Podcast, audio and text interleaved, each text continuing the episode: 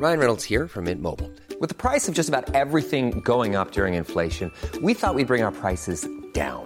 So to help us, we brought in a reverse auctioneer, which is apparently a thing.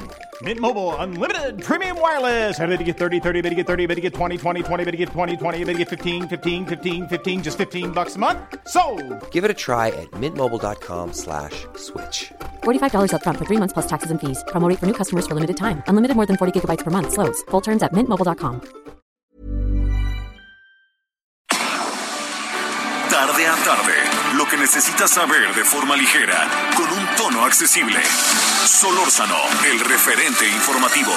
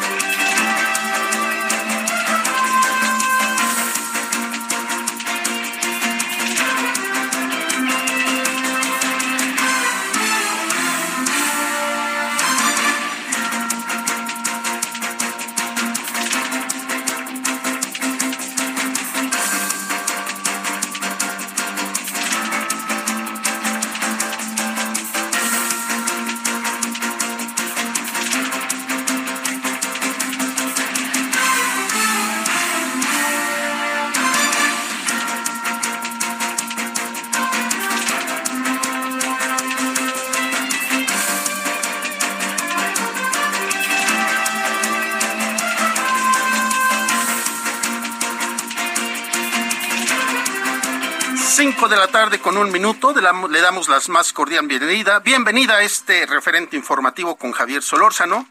Javier Solórzano, quien se encuentra tomando un periodo vacacional y en próximos días estará ya con ustedes y con nosotros en esta cabina de transmisión del 98.5 de FM aquí en la Ciudad de México.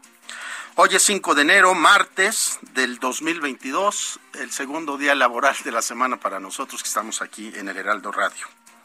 Les saluda Román García, le damos, les invitamos a que nos acompañe desde este momento y hasta las 6 de la tarde, ya que les estaremos informando de lo que pasa en nuestro país y el mundo. Saludamos también a quienes nos escuchan a través de la cadena nacional del Heraldo Radio en ciudades y estados como Ciudad del Carmen, Coatzacoalcos, Colima, Culiacán, Guadalajara, Monterrey, La Laguna, Morelia, San Luis Potosí, Tampico, Tapachula, Tehuantepec, Tepic, Tijuana, Tuxtla Gutiérrez, Villahermosa y a quienes nos escuchan allá en parte del territorio americano, en Broswell y en McAllen. También les damos la bienvenida a quienes nos escuchan por nuestras diferentes plataformas, por nuestra página de internet, el heraldo de, en el heraldodemexico.com.mx y por Twitter, arroba Heraldo de México. Son las 5 de la tarde con 3 minutos.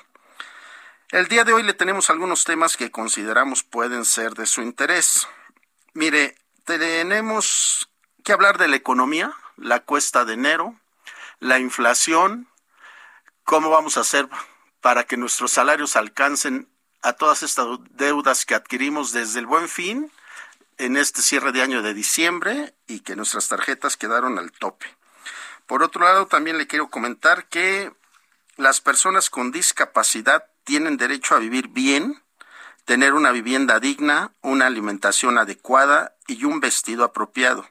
Vamos a hablar con alguien del Instituto Federal de la Defensoría Pública que cumple con el objetivo de contar con 32 asesoras y asesores especializados en atención a personas con discapacidad. Y por último, le estaremos hablando con nuestro compañero y amigo Horacio Urbano, que nos dirá qué hacer, si vale la pena construir en este año 2022 con las diferentes cifras que nos han dado las alzas de los intereses y la propia inflación. Este es el referente informativo con Javier Solórzano. Son las 5 de la tarde con 4 minutos. Le saluda nuevamente Román García. Le invito a que escuche este resumen informativo. La información de último momento en el referente informativo. Una nueva variante de COVID-19 ha sido identificada desde hace unas semanas por investigadores franceses. Lleva por nombre IHU y es derivada de otra cuyos primeros casos se habían detectado en la República del Congo en septiembre.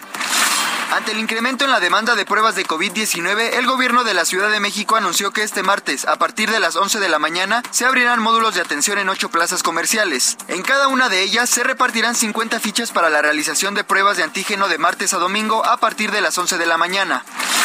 El próximo sábado 8 de enero inicia la vacunación contra COVID-19 de refuerzo para maestros en 16 entidades del país, informó el secretario de Salud Jorge Alcocer. En la conferencia mañanera de Palacio Nacional, el funcionario detalló que este proceso arrancará en 16 entidades, mientras que en las otras 16 se realizarán cinco días después.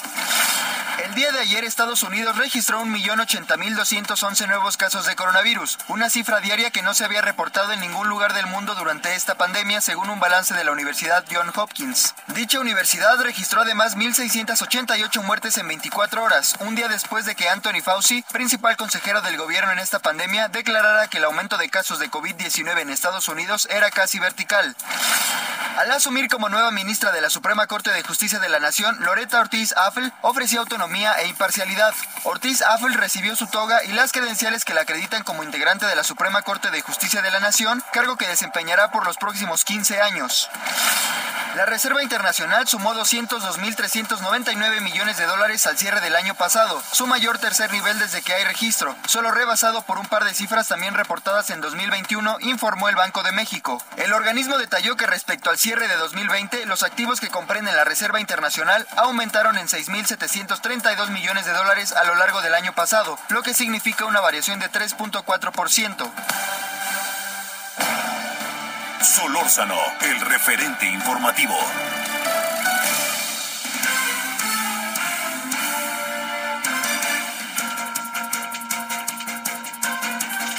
Cinco de la tarde con seis minutos. Les saluda nuevamente Román García.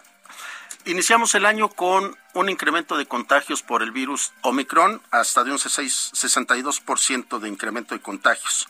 ¿Qué medidas se van a tomar en la Ciudad de México? Carlos Navarro, nuestro compañero reportero, nos tiene la información. ¿Cómo estás, Carlos? Buenas tardes. Buenas tardes, Román. Te saludo con gusto a ti al auditorio y comentarles que ante el incremento de casos positivos a COVID-19 en la Ciudad de México, se van a duplicar las pruebas y se ampliará el horario de atención en los centros de salud. A través de un comunicado de prensa, la Secretaría de Salud Capitalina informó que a partir de hoy se ampliará el horario de 8 a 14 horas de los 117 centros de salud que realizan pruebas COVID en la capital del país. En este caso, también se reabastecerán los insumos para duplicar el número de pruebas a 200 en cada uno, es decir, se podrán aplicar en los 117 centros de salud hasta 23.400 pruebas COVID diarias. En este caso, comentarte, Roman, que también desde este martes desde las 11 horas se reinstalaron módulos de test de antígeno en las plazas comerciales de Centralia, Pabellón Universidad, Centro Comercial Santa Fe, Parque Las Antenas, Parque Vía Vallejo, Centro Comercial Perisur, Chedrago Aragón y Forum Buenavista. Se lo repito a nuestros radioescuchas para que estén pendientes de Centralia, Pabellón Universidad, Centro Comercial Santa Fe, Parque Las Antenas, Parque Vía Vallejo, Centro Comercial Perisur, Chedrago Aragón y Forum Buenavista para que puedan acudir por las pruebas que está realizando el gobierno de la Ciudad de México después de esta situación, Román, que se ha visto un incremento notable de casos positivos a COVID-19. Incluso la jefa de gobierno Claudia Sheinbaum se, se pronunció por la mañana y dijo que no se va a cerrar ninguna actividad económica, mucho menos las actividades escolares que la apuestan a la vacunación en la Ciudad de México. Contemplan que incluso en ocho semanas estén concluyendo la aplicación de la tercera dosis de refuerzo. Ya se estarán concluyendo la tercera dosis a los adultos mayores de 60 años o más y en, en los próximos dos meses se contempla que estén aplicando la tercera dosis a los demás sectores poblacionales mayores de edad, Roman. Así es que aumentan esta capacidad de pruebas en la Ciudad de México, pero no se cierra ninguna actividad ante el aumento y el arribo de Omicron que ya está causando conflictos aquí en la capital, Román. Bueno, a nuestros radioescuchas que nos escuchan en la Ciudad de México, eh, reiteramos, módulos de vacunación abiertos de 8 a 2 de la tarde. ¿Es de lunes a domingo, Carlos? En los 117 centros de salud que están realizando las pruebas de COVID, ah, pueden checar en redes sociales o en Google, pueden googlear para que vean cuál es el más cercano, son 117 y se estarán aplicando 200 a diarias en cada uno de ellos, así es que para que lleguen temprano, si tienen síntomas o algo así, más vale prevenir que lleguen temprano y alcancen un turno para su prueba, Román. Y Carlos, sé que vas a decir que estás como disco rayado, pero repítenos por favor dónde van, están los módulos de los test que van a ser de antígenos y son de manera gratuita, ¿verdad? Es correcto, Román. En las plazas comerciales Centralia, Pabellón Universidad, Centro Comercial Santa Fe, Parque Las Antenas, Parque Vía Vallejo, Centro Comercial Perizul, Chedragui Aragón y Forum Buenavista. En estas plazas comerciales pueden acudir desde las 11 horas para que puedan aplicarse su prueba eh, de antígenos para ver si tienen o no COVID-19 y evitar mayores consecuencias. Y esto, como les comentaba, por este aumento de casos que se está dando no solo en, en la capital, en México, sino a nivel mundial, Román. Y la actividad en la ciudad sigue exactamente igual en semáforo verde, no hay restricciones en ninguna actividad.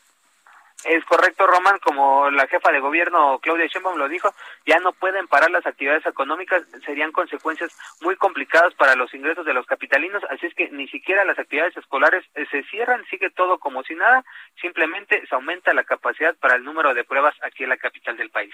Carlos, te lo agradecemos mucho, muy buena tarde. Hasta luego, buenas tardes, Román. Cinco de la tarde con diez minutos. Cintia Stettin, ¿qué nos tienes? Más información de COVID, adelante. ¿Qué tal? Muy buenas tardes, Román, día de auditorio. Pues el PAN en el Congreso de la Ciudad de México pidió a las autoridades locales y federales garantizar el abasto de pruebas para detectar COVID-19 en centros de salud públicos y hospitales públicos. Y es que dicen que el no otorgar estas pruebas gratuitas significa un perjuicio a los bolsillos de los capitalinos, pues las instituciones privadas cobran de 800 a 1.800 pesos la aplicación de la prueba. Eh, comentarte que el coordinador del PAN en el Congreso de la Ciudad de México, Cristian Bonruenich, dejó en claro que en el sector salud se debe hacer un esfuerzo para evitar decirle a las personas o que están en una fila que ya no hay pruebas o que son limitadas. Explicó que resulta pues ser tedioso para las personas que acuden a formarse centros de salud desde la madrugada por una ficha y pues que el personal de salud les informe que se han agotado las pruebas. Por ello dijo que ante la pandemia, que sobre todo pues por la variante Omicron en que se han este, pues, eh, aumentado los casos por coronavirus, el gobierno de México tiene que hacer las gestiones urgentes para que no falten estas pruebas en la capital. Es la información que tenemos. Oye, Cintia, interesante este llamado que hace el Partido Acción Nacional porque vemos hoy las largas filas que hay en los laboratorios y ahora en estas farmacias que también ya tienen para hacer pruebas COVID porque en una familia si alguien detecta un, una situación de contagio, evidentemente se tienen que ir a hacer la prueba dos o tres familiares más y los costos en la economía familiar pues sí pegan. Es correcto, Román, pues por eso el Partido Acción Nacional dice debe de haber abasto suficiente de pruebas Incluso también lanzaron un llamado a las autoridades capitalinas para que se vuelvan a instalar estos macroquioscos que había en diferentes sedes de las alcaldías. Pues dicen ellos que desde el, desde el inicio de diciembre del 2021 se retiraron de estas explanadas, pues no había gente que acudiera a realizarse las pruebas, sin embargo, sin embargo ahorita pues están exportando a las autoridades capitalinas a que vuelvan a instalarnos, pues dicen debe haber una mayor capacidad para realizarse estas pruebas. Cintia Stettin, muchísimas gracias. Muy buenas tardes. Muy buenas tardes, seguimos pendientes. Cinco de la tarde, casi con trece minutos. Ahora saludo a nuestro compañero Gerardo Suárez. Gerardo, ¿cómo estás? Muy buenas tardes. Muy bien, muy buenas tardes, Román. Un saludo para ti y para la audiencia. Eh, para informar que el director general del Instituto de Salud para el Bienestar, el INSABI, Juan Antonio Ferrer, participó en una mesa de trabajo muy importante en estos momentos en los que va en aumento la pandemia de COVID-19 impulsada por la variante Omicron, pues hubo una reunión entre autoridades del sector salud, tanto federales como de las 32 entidades federativas, y realizaron diversos planteamientos, eh, concretaron diversas estrategias para combatir este incremento de contagios de COVID-19.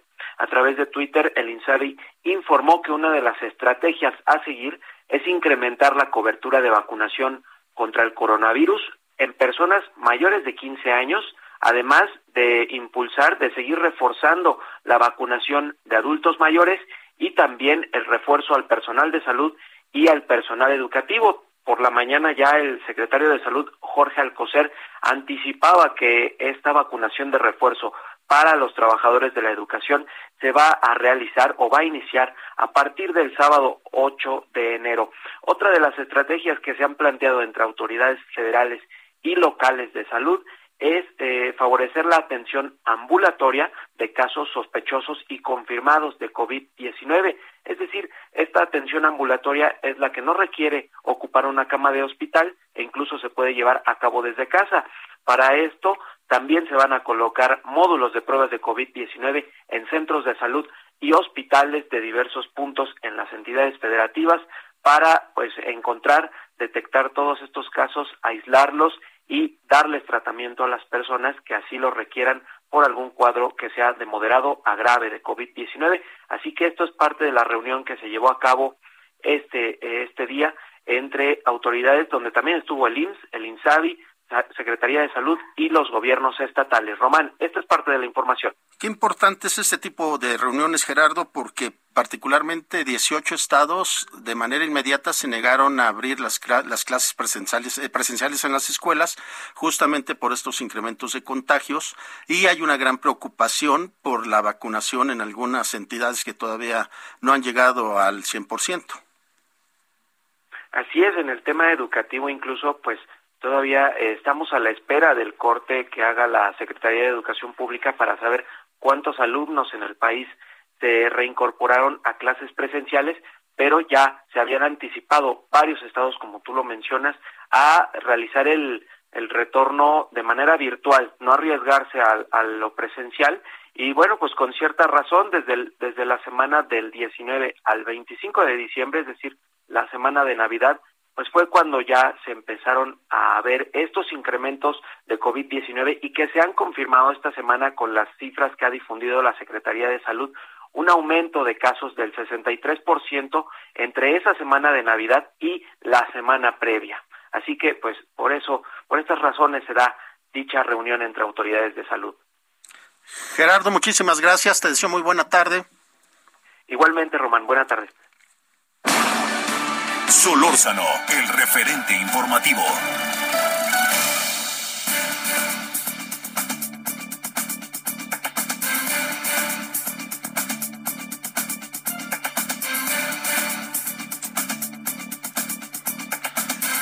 Cinco de la tarde con 16 minutos. Otro de los temas que nos ha llamado mucho la atención es la famosa cuesta de enero. Por ello hemos, nos hemos permitido buscar al profesor Arturo Huerta, él es profesor del posgrado de la Facultad de Economía de la Universidad Nacional Autónoma de México. Profesor, ¿cómo estás? Muy buenas tardes. Buenas tardes, eh, eh, Román García, gracias por la invitación. Al contrario, profesor, gracias que nos toma la llamada. Preguntarle cómo enfrentar esta cuesta de enero a aquellas personas que llegamos con nuestras tarjetas de crédito al tope a hacer las compras desde el buen fin y hasta el cierre de año. Mira, pues eh, eh, resulta que no hay que recurrir a las tarjetas de crédito que tienen unas altas tasas de interés. Eh, el Banco de México incrementó en cinco ocasiones la tasa de interés en el año pasado y ello se traduce en mayor encarecimiento de los créditos de todo tipo y el problema es que el aumento de la tasa de interés te frena la actividad económica, te frena la generación de empleo, aumenta el desempleo y entonces por un lado se te incrementa el costo de la deuda y por otro lado pasas a tener menos ingresos que quedas desempleado y por lo, y por, por consecuencia eh, eh, aumenta la cartera vencida. Entonces, eh, no hay que recurrir a la deuda en absoluto. Eh, o sea, se recurre a la deuda si tú con esa deuda vas a generar un ingreso suficiente para poderla pagar. Pero si tu ingreso está restringido, como ha venido aconteciendo por los problemas de desempleo, por bajos salarios, pues lógico, el recurrir a deuda implica a caer en cartera vencida. Entonces, eh, la cuestión es de que las autoridades monetarias y eh, de Hacienda, pues no debe, eh, el Banco Central no debe estar aumentando la tasa de interés como lo ha venido haciendo, y Hacienda no debe hacer reajustes eh, del gasto público como lo ha venido haciendo, porque eso nos ha frenado la actividad económica. De hecho, el último dato de la actividad económica en octubre tuvo una caída con respecto a septiembre de 0.2%. El tercer trimestre tuvo una caída de 0.4 con respecto al trimestre anterior y la perspectiva es que siga esta situación eh, de, freno en la actividad económica, aumento de desempleo y por lo tanto no te alcanza el ingreso ni para pagar deuda ni para satisfacer las necesidades de, de consumo de la población. Profesor Arturo Huerta, eh, pensando en aquellas personas que ya hicieron ese gasto, lo hicieron algunos desde el Buen Fin y piden sus pagos a mensualidades este, sin intereses, pero al final las, las tarjetas bancarias sí causan un interés, ¿no? Sí, efectivamente. Y, luego también cuando te venden un producto que eh, este, sin intereses es porque ya al precio del producto pusieron este, el sobreprecio, donde la empresa y la banca no pierden. Ahí está el dato que salió ayer al mes de noviembre con respecto a noviembre del año anterior, la banca trae ganancias de 54% en un contexto donde ha venido restringiendo el crédito. Entonces, eh, ¿cómo la banca gana en un contexto donde no hay crecimiento económico? Entonces, eh, este, de ahí que la sociedad, eh, sí, porque siempre te recomiendan que la cuesta de enero no debes de ahorrar, no, no gastar. La sociedad debe pronunciarse por el cambio de la política económica. O sea, que el Banco de México no siga aumentando la tasa de interés. En Estados Unidos eh, sigue en cero, no obstante la inflación. dijeron que van a aumentar el 2022 en tres ocasiones, el 0.25, que no es nada, ¿no? y en cambio, ¿dónde estamos nosotros? O sea, como el Banco de México, no obstante la contracción económica, el desempleo, eh, ha venido aumentando la tasa de interés, o sea, en el sentido que eh, no por nada el presidente dijo, me gustaría que incorporaran el objetivo de crecimiento, porque solamente eh, tienen el objetivo de baja inflación. Y el problema es que, eh, Román, no obstante comentamos cinco veces la tasa de interés, la inflación sigue creciendo. ¿Por qué? Porque la inflación no es de demanda, es de oferta, de falta de producción. Y al aumentar la tasa de interés, pues restringe la inversión, restringe la producción y sigue las presiones inflacionarias en un contexto recesivo inflacionario en el cual ya estamos. Eh, profesor Arturo Huerta, nada más para tratar de entender mejor, la, la inflación significa que los salarios se mantienen eh, sin alza y la canasta básica y todos los productos siguen creciendo por estas tasas de interés que son gobernadas por el Banco de México. Porque, mira, dentro del enfoque neoliberal en el cual se ubica el Banco de México, ellos te conciben la inflación como si fuera exceso de demanda. Entonces dicen, hay que aumentar la tasa de interés para frenar demanda y así frenar la inflación. Pero pues resulta que no hay exceso de demanda, porque el gobierno no ha venido gastando en los eh, últimos tres años. Hay desempleo, hay bajos salarios, hay caída de consumo, hay caída de demanda, y la inflación que estamos enfrentando es por problemas de oferta, de producción, que hay escasez de producción. O sea, los precios de los alimentos se han disparado tremendamente, igual que los energéticos. Entonces, eh, eh ahí estamos, profesor. Lo, perdí por un segundo, pero me decía que los precios se incrementan. Es decir, eh, los precios, eh, los productos agropecuarios se han incrementado más, e igual los energéticos que el, que el resto de los productos. Entonces, es debido a que debido a que hay escasez de producción. Entonces tú tienes que incrementar la producción, tienes que incrementar la oferta y para incrementar la producción necesitas invertir y para que las empresas inviertan necesitan créditos baratos y no caros como lo está estableciendo el Banco de México. Entonces, eh, de ahí el problema es que la inflación seguirá y siempre los precios crecen más que los salarios, eso se traduce en pérdida de poder adquisitivo de la población. Decía la, la que ahora es gobernadora del México, decía el jueves pasado, no, el Banco de México beneficia a los que menos tienen porque controla la inflación. Pero espérate, eh, eh, no obstante, eh, la, persona, las personas quieren empleo e ingresos. ¿De qué te sirve baja inflación si estás desempleado? Porque el Banco de México te ha bajado la inflación, repito, con alta tasa de interés, que te la actividad económica y te aumenta el desempleo. Entonces eso ha aumentado la, la miseria, la pobreza. Entonces, de ahí que la preocupación de la política económica, la política económica debe poner en el centro el pleno empleo, empleo para todo aquel que lo busque no lo encuentra. y entonces para eso necesitas bajar la tasa de interés, incrementar el gasto público para reactivar la economía, se incrementa la inversión eh, pública y privada para eh, generar mayores empleos y así en contexto de crecimiento económico bajar la inflación y no bajar la inflación a costa del desempleo, los bajos salarios, como ha venido aconteciendo por décadas en nuestro país.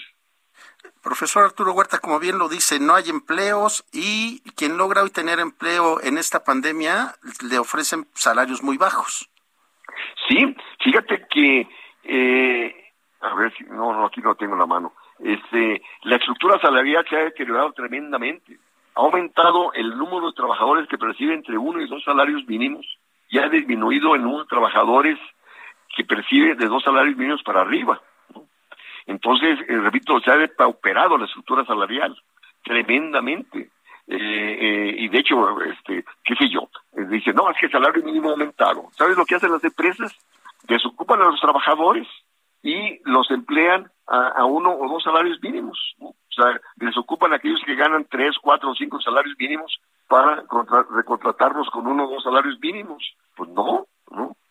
Entonces, de ahí la necesidad de que los trabajadores se manifiesten por políticas, los desempleados se manifiesten por políticas de empleo, los trabajadores se manifiesten por políticas de incremento salarial, los industriales se manifiesten por política industrial, por política de créditos baratos, de incremento de gasto público para dinamizar el mercado interno, que de hecho ya la Concamino, la Concanaco ya están demandando que se dinamice el mercado interno y eso requiere incremento del gasto público, requiere incremento de empleo, incremento de salarios, cosa que no existe. Profesor, nos llega el corte comercial, le agradecemos mucho, muchísimas gracias. Al contrario, Román, buenas tardes. El referente informativo regresa luego de una pausa. Estamos de regreso con... Hiring for your small business? If you're not looking for professionals on LinkedIn, you're looking in the wrong place. That's like looking for your car keys in a fish tank. LinkedIn helps you hire professionals you can't find anywhere else, even those who aren't actively searching for a new job but might be open to the perfect role. In a given month, over 70% of LinkedIn users don't even visit other leading job sites. So start looking in the right place. With LinkedIn, you can hire professionals like a professional. Post your free job on linkedin.com slash spoken today. Con el referente informativo. En el referente informativo le presentamos información relevante. PAN pide garantizar abasto de pruebas de COVID-19. San Luis Potosí confirma sus primeros dos casos de Omicron. Secretaría de Salud de Hidalgo estima 88 mil casos de Omicron en marzo en el estado. La Ciudad de México duplica pruebas de COVID en centros de salud, amplía horario de atención. El próximo sábado comenzará la aplicación de vacuna de refuerzo para maestros. Francia detecta la variante IHU, nueva cepa del COVID con más mutaciones que Omicron. PRD pide que Hugo López Gatel comparezca en San Lázaro por la llegada de la cuarta ola de contagios. 16.000 negocios de bajo impacto abrieron durante 2021 en la Ciudad de México, informó la Secretaría de Desarrollo Económico. Solórzano, el referente informativo.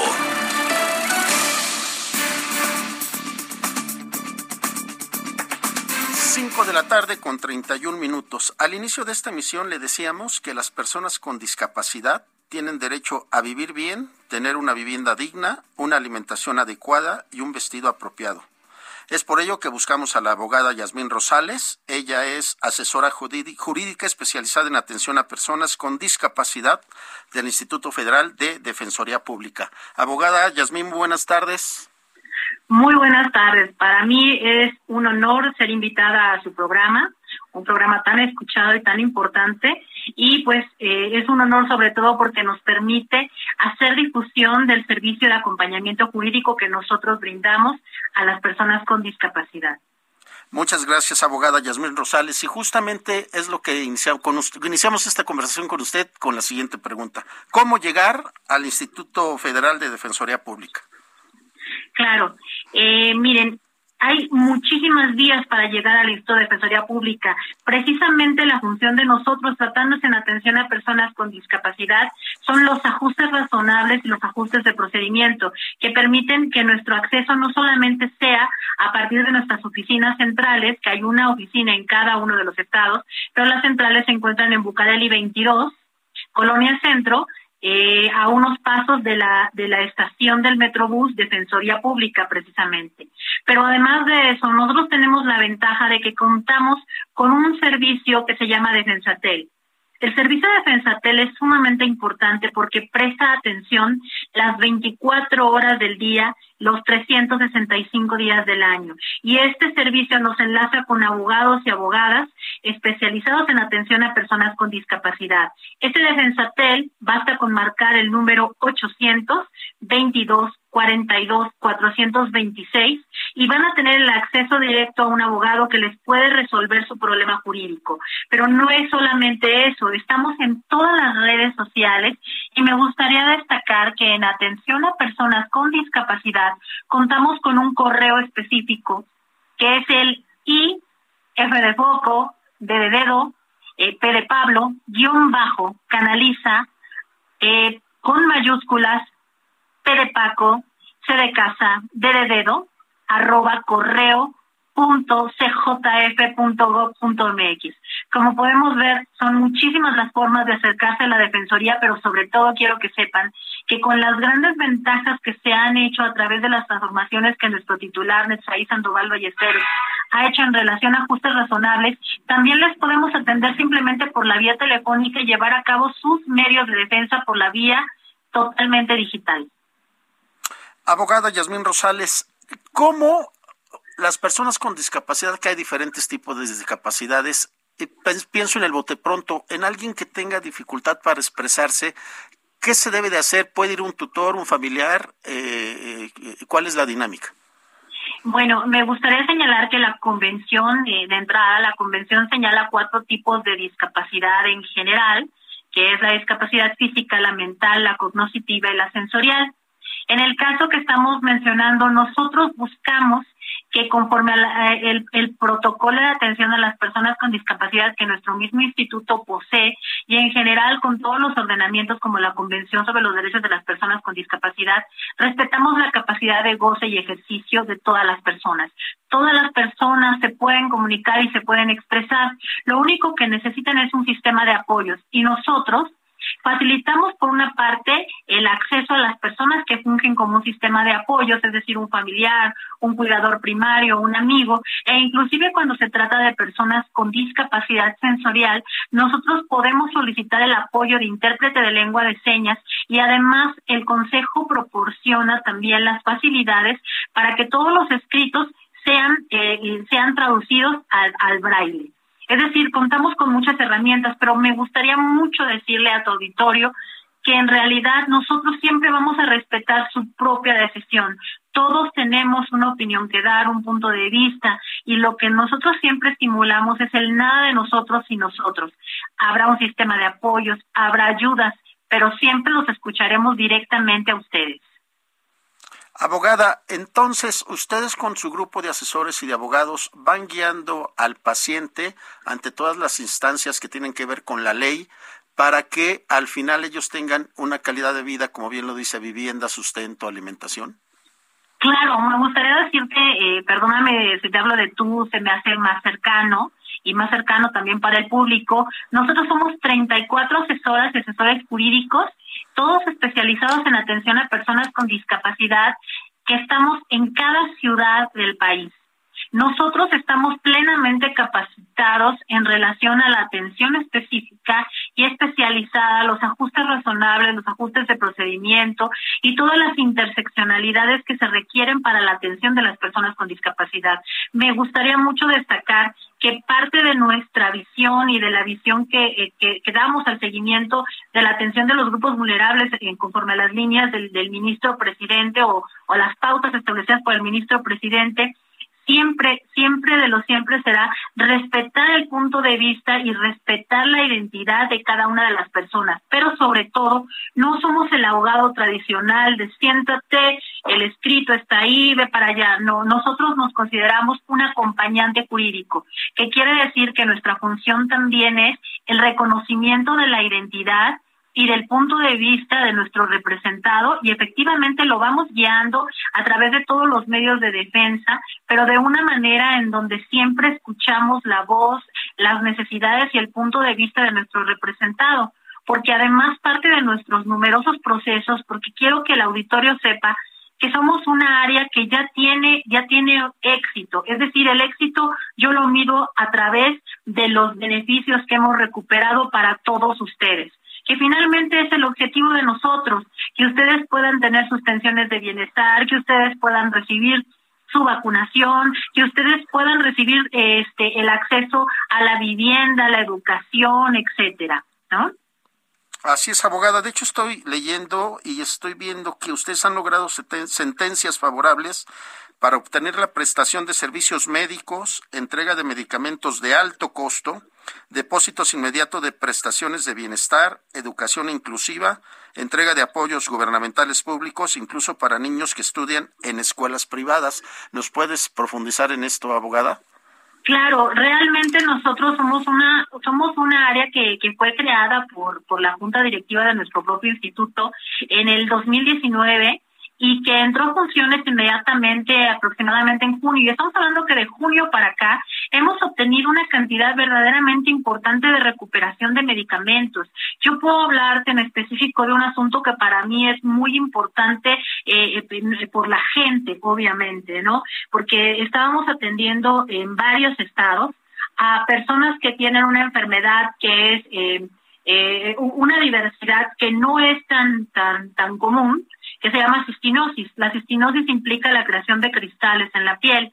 Eh, en, el organismo, perdón. Es, es, es necesario un medicamento que es la cistina, que es que tiene un costo en el mercado de aproximadamente 200 mil pesos mensuales un costo que no es accesible para, para ninguno de nosotros y que afortunadamente mediante medios de defensa en diversos estados de nuestro país conseguimos que todas las personas que se acercaron con nosotros al día de hoy reciben de manera gratuita no solamente el medicamento sino incluso las gotas de nueva creación o de nueva generación. Pero hablamos de muchos asuntos más. En general, en todo el país todas las personas que se han acercado porque no les dan los medicamentos a tiempo, porque no se encuentran en el cuadro básico, ya sea del IMSS o del ISTE, o porque no, no es el medicamento que considera el, médico que, que es el, el, que quieren eh, poner porque a lo mejor es más caro o lo que sea, nosotros gracias a los medios de defensa hemos obtenido que medicamentos inclusive para el tratamiento del cáncer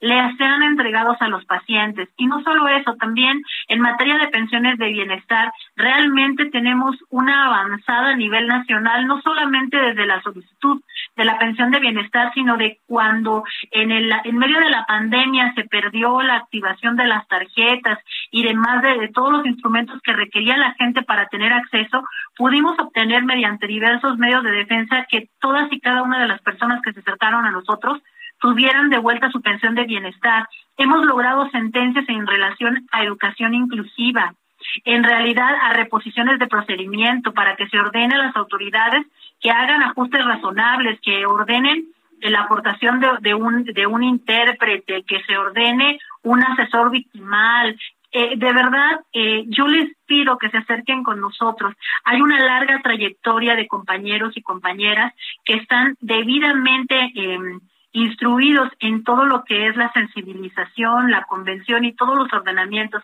a nivel nacional e internacional y realmente hemos cambiado la perspectiva de los jueces. Se han vuelto eh, muchísimo más empáticos a las reales necesidades de las personas con discapacidad. Yo eh, siempre he creído que, que, que ustedes son los que nos enseñan todo, las personas con discapacidad nos, nos ponen el camino y nosotros somos la herramienta para hacer la transformación. Además, me es importante señalar que la particularidad de los medios de defensa que nosotros interponemos es que no benefician solamente a una persona, sino que buscan cambiar o generar cambios y transformaciones para todas las personas con discapacidad. ¿Y a qué me refiero cuando demandamos la generación de protocolos de atención médica especializada a personas con discapacidad, los protocolos y los ajustes curriculares de las universidades y de las escuelas de todos los niveles, lo que estamos buscando es sentar un precedente de la transformación y de la inclusión. Nuestro objetivo es el diseño universal, pero mientras lo alcanzamos, estamos tratando de mejorar la vida de todas y de todos, ¿no?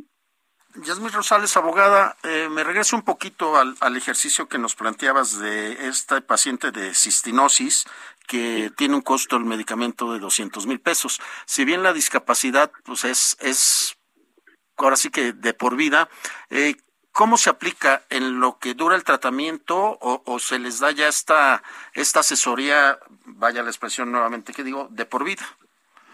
En realidad el objetivo o la, la, ventaja de obtener estas sentencias que transforman vidas es que el, el impacto de las sentencias es que nosotros conseguimos resoluciones que amparan tratamientos de por vida. Es decir, nosotros no concluimos un amparo hasta que la resolución diga que el tratamiento va a ser hasta que la persona lo deje de necesitar. De esta manera, si bien ese acompañamiento en específico concluye con una sentencia cumplida, obviamente nuestra sentencia no es bueno, denle el medicamento de enero a que empezó el amparo a, a enero del siguiente año que concluyó. No, el objetivo de cada uno de estos medios de defensa es que se emitan resoluciones en donde se determine que se va a dar el medicamento sin importar que cambien las administraciones, los directores de los hospitales, los directores de las clínicas, eso no importa. Es decir, eh, hay algo que es muy, muy importante en tu pregunta y que me encantó, porque finalmente, eh, como, como ha habido una, una falta de, de atención de hace muchísimos años o desde siempre a los derechos de las personas con discapacidad, cuando las personas se acercan a nosotros, no vienen con un problema, ¿sabes? Vienen con muchísimos problemas, eh, inclusive vinculados, ¿no? Que si no me reconocieron este, mi capacidad de goce y ejercicio, para lograr el emplacamiento, como no pude sacar mi vehículo, no pude ir a, recibir la consulta médica, me negaron la consulta médica, pero además quiero que sepas que no tengo dinero porque mi pensión de bienestar, o sea, en general, las personas eh, vienen con una serie de situaciones vinculadas entre sí. Nuestra, nuestra manera de, de es ir tratando de resolver por etapas, es decir, lo que es mucho más urgente, lo urgente, lo menos urgente, lo necesario, y generalmente nuestra relación con nuestros con nuestros usuarios con nuestros acompañados se vuelve eh, eh, sistemática. Es decir nosotros nos consideramos activistas judiciales. A qué me refiero con el activismo judicial jamás eh, podré soslayar y sino agradecer el papel de todas las asociaciones civiles de la sociedad civil en el crecimiento, transformación de los derechos de las personas con discapacidad. Nosotros nos consideramos un aliado más. Y en este sentido, a lo que voy es que lo que buscamos nosotros es realmente, realmente ser el aliado.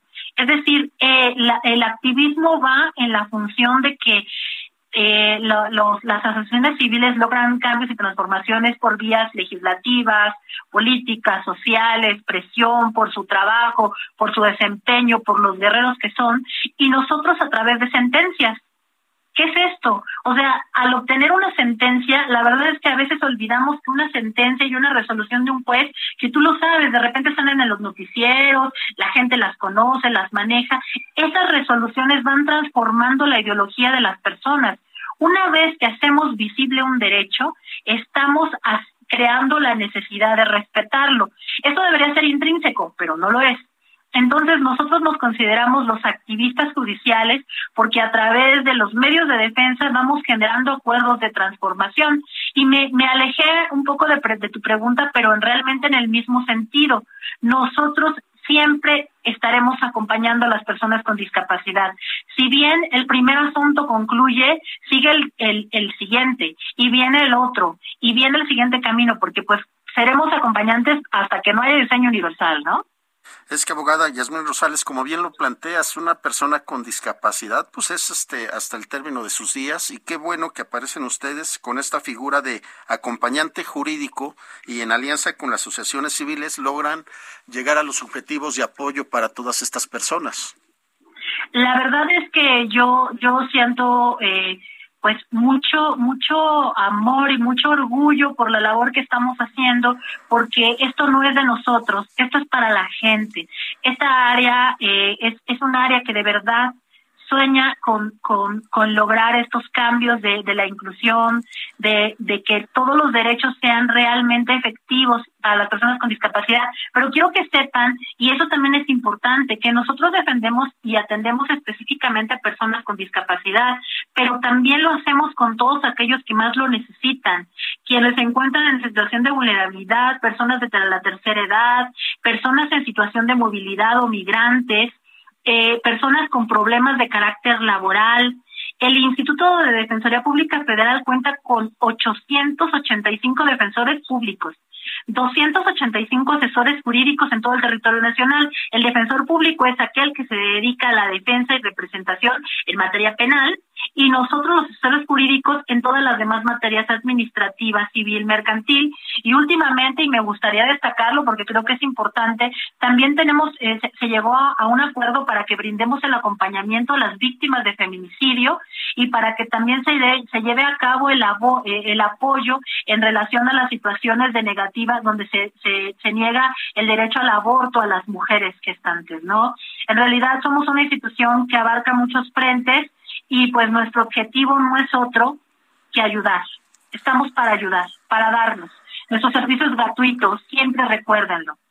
Abogada Yasmín Rosales, asesora jurídica especializada en atención a personas con discapacidad del Instituto Federal de, Defensora, de Defensoría Pública. Muchísimas gracias, abogada. Y repito el número telefónico y a ver si tú me ayudas con la página porque no alcancé a anotarla. Es 822 42 426. Se lo repito a nuestra audiencia.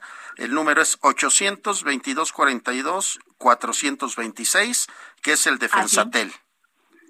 Y también contamos con nuestro correo especializado, que es el IFDP, guion bajo, canaliza, PCD, con mayúsculas PCD nada más, arroba correo punto cjf.gov.mx. Búsquenos en todas las redes sociales. Estamos en Twitter, en Facebook, en Instagram, eh, como Defensoría Pública. Abogada Yasmín Rosales, muchísimas gracias, muy buenas tardes y feliz año.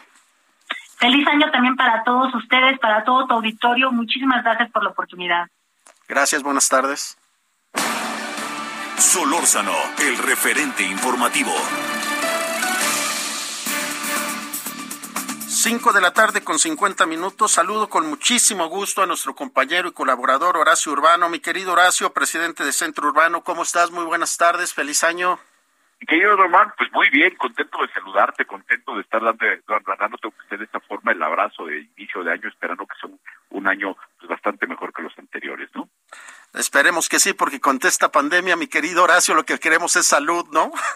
Contra esta pandemia lo que queremos, por supuesto, es salud, pero fíjate que, que, que obviamente ahorita que estamos atravesando por todo esto del Omicron, pues es, es difícil entenderlo, pero hace falta la reactivación económica. Y hoy que hay que empezar el año, pues me, me parece que queda importante hablar de lo que puede venir en términos de reactivación para un sector tan importante como el de la construcción, que la verdad es que el escenario es difícil, no, no, la verdad es que desde antes de la pandemia ya venía en caída en, en conjunto la producción del sector construcción, durante la pandemia se agravó esa caída y la verdad es que no se ve cómo pueda repuntar. Actualmente, solo por darle números al tema, pues se está invirtiendo en, en obra pública más o menos 2% del PIB, que es bien poquito, tendría que estarse invirtiendo por lo menos 6% para que estuviéramos hablando de un país que estuviera generando las obras de infraestructura necesarias y que además esta producción de las obras generara su aporte a la economía. Entonces, la construcción es difícil que, que el momento que está pasando y más difícil se ve porque es, eh, es un hecho que la obra pública no va no va a,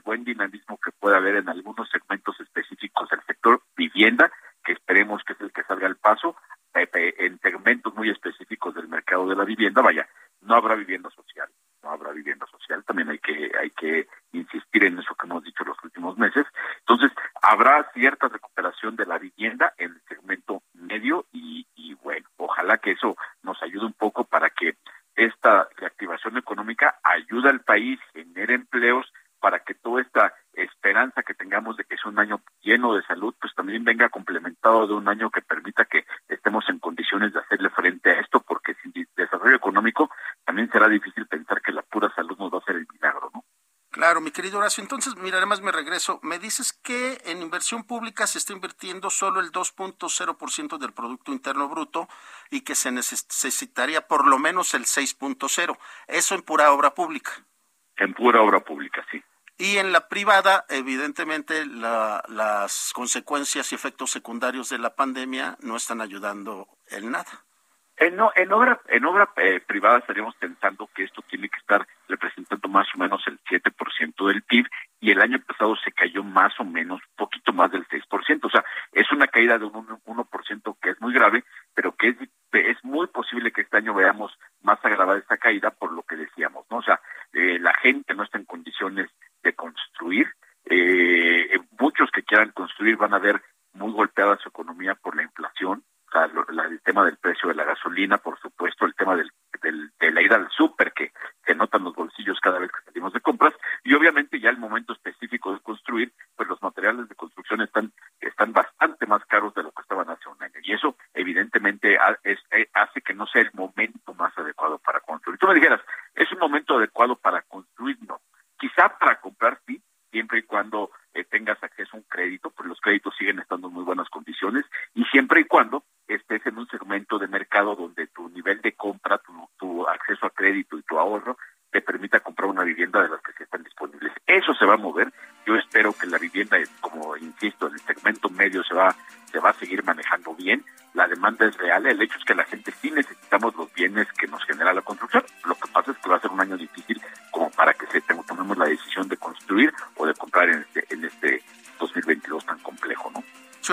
Presidente de Centro Urbano, te agradezco mucho, muy buenas tardes, un abrazo. Abrazo fuerte, hermano, un abrazo a todo el auditorio y que el 2022 sea muy bueno para todos. Abrazos. Hasta aquí, Solórzano, el referente informativo.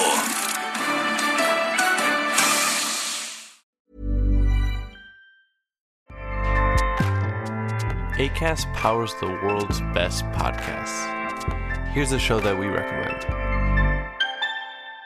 The Real Housewives is a guilty pleasure for most, but if you're looking to not feel guilty about that pleasure, tune in to Everything Iconic with me, Danny Pellegrino, where I break down all the messy moments and behind the scenes antics of Bravo's popular franchise. And on Everything Iconic, I also interview celebrity guests like Kelly Ripa, Kiki Palmer, Drew Barrymore, Cameron Diaz, and more about their guilty pleasures, their past work, and so much more. So if you're pop culture obsessed and find yourself watching way too much reality TV like me, tune in to Everything Iconic with Danny Pellegrino wherever you listen to podcasts.